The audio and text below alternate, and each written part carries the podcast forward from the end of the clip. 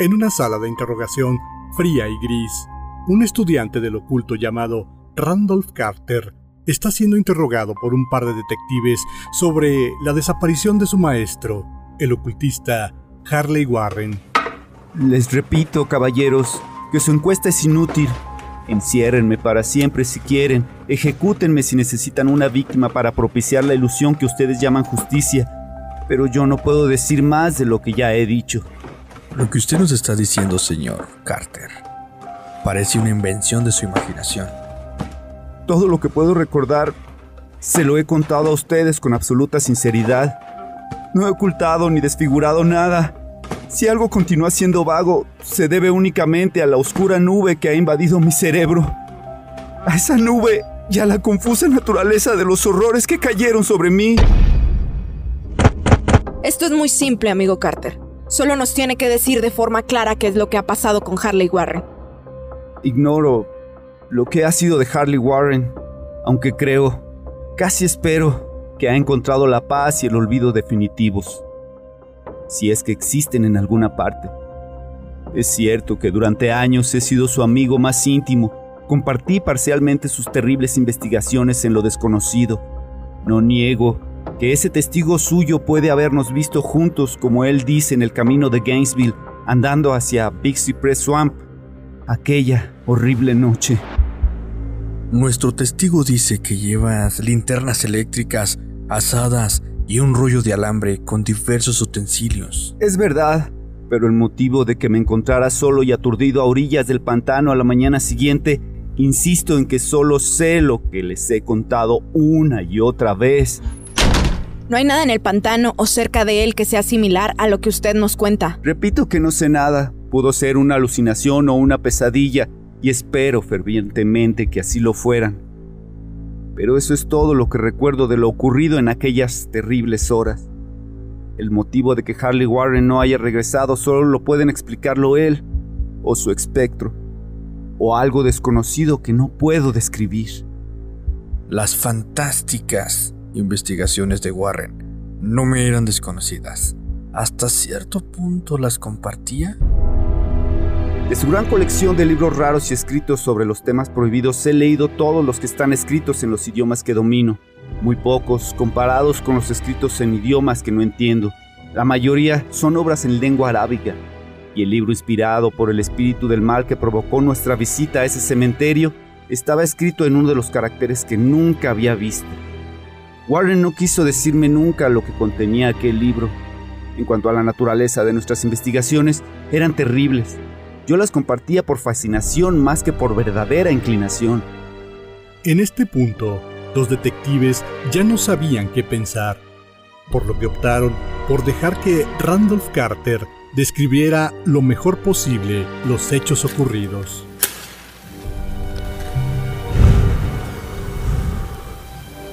¿Recuerda usted la noche anterior a la desaparición de Warren? Recuerdo cómo me estremecí ante la expresión de su rostro mientras hablaba ininterrumpidamente de su teoría. Decía que ciertos cadáveres no se corrompen nunca, sino que permanecen enteros en sus tumbas durante un millar de años.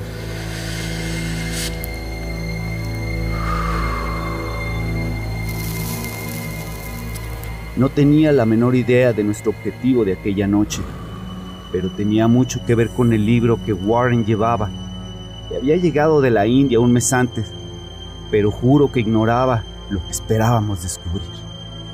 Nuestro testigo dice que los vio a las once y media en el camino de Gainesville, en dirección al pantano de Big Cypress. Probablemente es cierto, aunque yo no lo recuerdo claramente. En mi cerebro solo quedó grabada una escena y debió producirse mucho después de medianoche ya que una pálida luna en cuarto menguante estaba muy alta en el cielo, velada por gasas semitransparentes. El lugar era un antiguo cementerio. Se encontraba en una profunda y húmeda hondanada cubierta de musgo y de maleza, y llena de un vago hedor como piedras en descomposición. Por todas partes veíanse señales de descuido y decrepitud. Pareciera que Warren y Carter eran los primeros seres vivientes que invadían un silencio letal de siglos. Por encima del borde de la hondanada, la luna menguante atisbaba a través de los fétidos vapores que parecían brotar de ignotas catacumbas.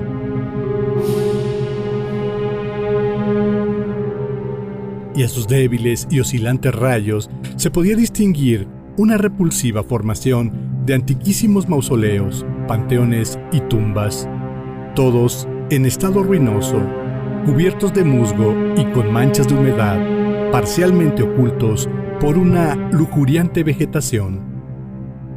Mi primera impresión vívida de mi propia presencia en aquella terrible necrópolis fue detenerme con Warren ante una determinada tumba y de desprendernos de la carga que al parecer habíamos llevado. Yo había traído una linterna eléctrica y dos asadas, en tanto que mi compañero había cargado con una linterna similar y una instalación telefónica portátil. No pronunciamos una sola palabra, parecíamos conocer el lugar y la tarea que nos estaba encomendada. Empuñamos las asadas y empezamos a limpiar de hierba y de maleza la arcaica sepultura. ¿Y qué sucedió después? Recuerdo que al dejar al descubierto toda la superficie, retrocedimos unos pasos para contemplar el fúnebre escenario.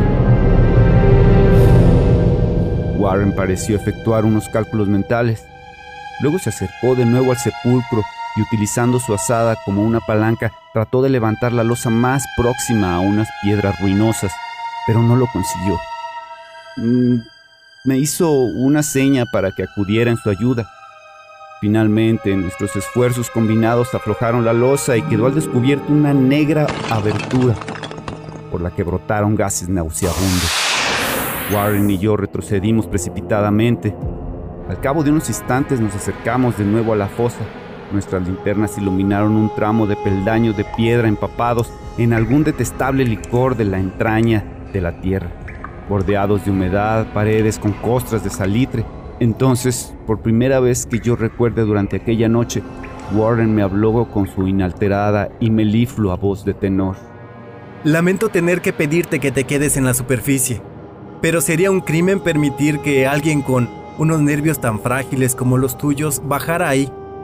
No puedes imaginar, ni siquiera por lo que has leído y por lo que yo te he contado, las cosas que tendré que ver y hacer. Es una tarea infernal, Carter, y dudo que cualquier hombre que no tenga una sensibilidad revestida de acero pudiera llevarla a cabo y regresar vivo y cuerdo.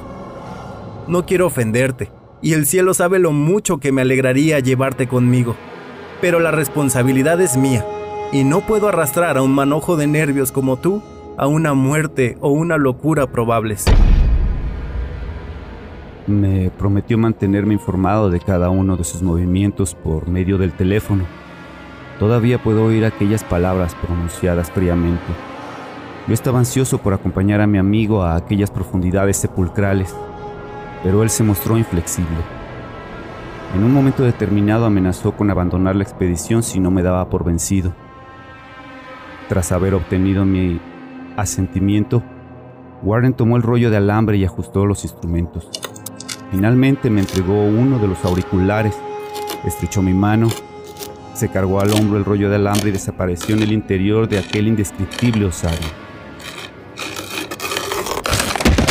Fui a sentarme sobre una vieja y descolorida lápida, cerca de la negra abertura que se había tragado a mi amigo. Durante un par de minutos pude ver el resplandor de su linterna y oír el crujido del alambre mientras lo desenrollaba detrás de él. Pero el resplandor desapareció bruscamente, como tapado por una revuelta de la escalera, y el sonido se apagó con la misma rapidez. Yo estaba solo, pero unido a las desconocidas profundidades por aquel mágico alambre cuyo verde revestimiento aislante brillaba bajo los pálidos rayos de la luna menguante. Consultaba continuamente mi reloj a la luz de mi linterna y estaba pendiente del auricular con febril ansiedad. Pero durante más de un cuarto de hora no oí absolutamente nada. Luego percibí un leve chasquido y llamé a mi amigo con voz tensa. A pesar de mis aprensiones, no estaba preparado para las palabras que me llegaron desde aquella pavorosa bóveda. Con un acento de alarma que resultaba mucho más estremecedor por cuanto que procedía del imperturbable Harley Warren. Él, que se había separado de mí con tanta tranquilidad momentos antes, llamaba ahora desde abajo con los temblorosos susurros más impresionantes que el más desaforado de los gritos. Dios, si pudieras ver lo que estoy viendo. No pude contestar. Me había quedado sin voz y solo pude esperar. Warren habló de nuevo. Carter, es terrible, monstruoso, increíble.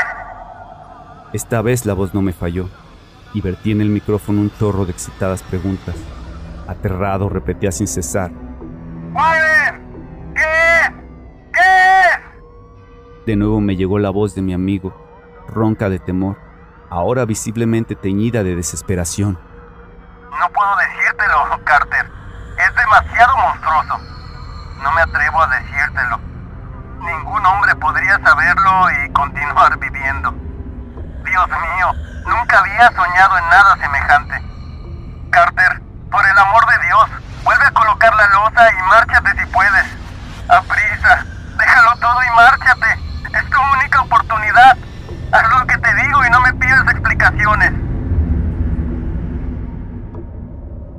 Le oí, pero solo fui capaz de repetir mis frenéticas preguntas. A mi alrededor había tumbas, oscuridad y sombras. Debajo de mí, alguna amenaza más allá del alcance de la imaginación humana. Pero mi amigo estaba expuesto a un peligro mucho mayor que el mío, y a través de mi propio terror experimenté un vago resentimiento al pensar que me creía capaz de abandonarle en semejantes circunstancias. Lárgate de aquí. Por el amor de Dios, coloca de nuevo la losa y lárgate ya. ¡Warren! ¡Warren! ¡Resiste! ¡Voy a bajar!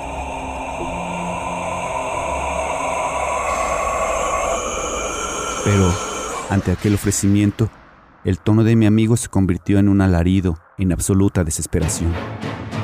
No, no pueden comprenderlo. Es demasiado tarde y la culpa ha sido mía. Coloca de nuevo la losa y corre. Es lo único que puedes hacer ahora por mí. El tono cambió de nuevo, esta vez adquiriendo una mayor suavidad, como de resignación sin esperanza. Sin embargo, seguía siendo tenso debido a la ansiedad que Warren experimentaba por mi suerte. Date prisa. Corre antes de que sea demasiado tarde. No traté de contradecirle. Intenté sobreponerme a la extraña parálisis que se había apoderado de mí y cumplir mi promesa de acudir en su ayuda. Pero su siguiente susurro me sorprendió todavía inerte en las cadenas de un indescriptible horror.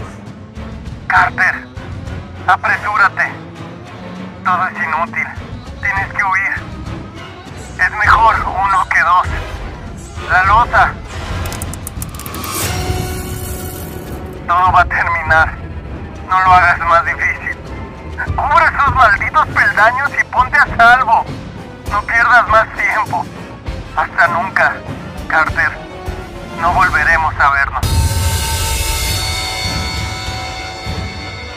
El susurro de Warren se hinchó hasta convertirse en un grito. Un grito que paulatinamente se hinchó a su vez y se hizo un alarido que contenía todo el horror de los siglos. ¡Malditos sean los seres infernales! ¡Hay legiones de ellos! ¡Dios mío! ¡Huye! ¡Huye! ¡Huye! Después, silencio. Ignoro durante cuántos interminables eones permanecí sentado, estupefacto, susurrando, murmurando, llamando, gritándole a aquel teléfono. Una y otra vez a través de aquellos eones susurré, murmuré, llamé y grité. ¡Warren! ¡Warren! ¡Contesta! ¿Estás ahí? Y entonces llegó hasta mí el horror culminante, el horror indecible, impensable, increíble. Ya he dicho que parecieron transcurrir eones después de que Warren lanzó su última y desesperada advertencia, y que solo mis propios gritos rompieron el pavoroso silencio, pero al cabo de unos instantes se oyó un chasquido en el receptor y tensé el oído para escuchar. Grité de nuevo, Warren, ¿estás ahí? y en una respuesta oí lo que envió la oscura nube sobre mi cerebro.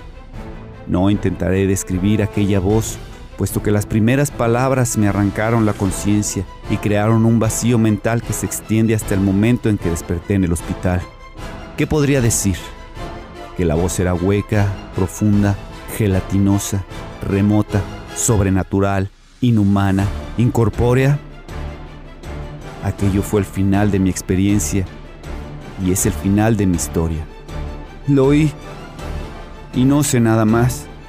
Lo oí mientras permanecía petrificado en aquel cementerio desconocido en la hondada, entre las lápidas carcomidas y las tumbas en ruinas, la exuberante vegetación y los vapores miasmáticos.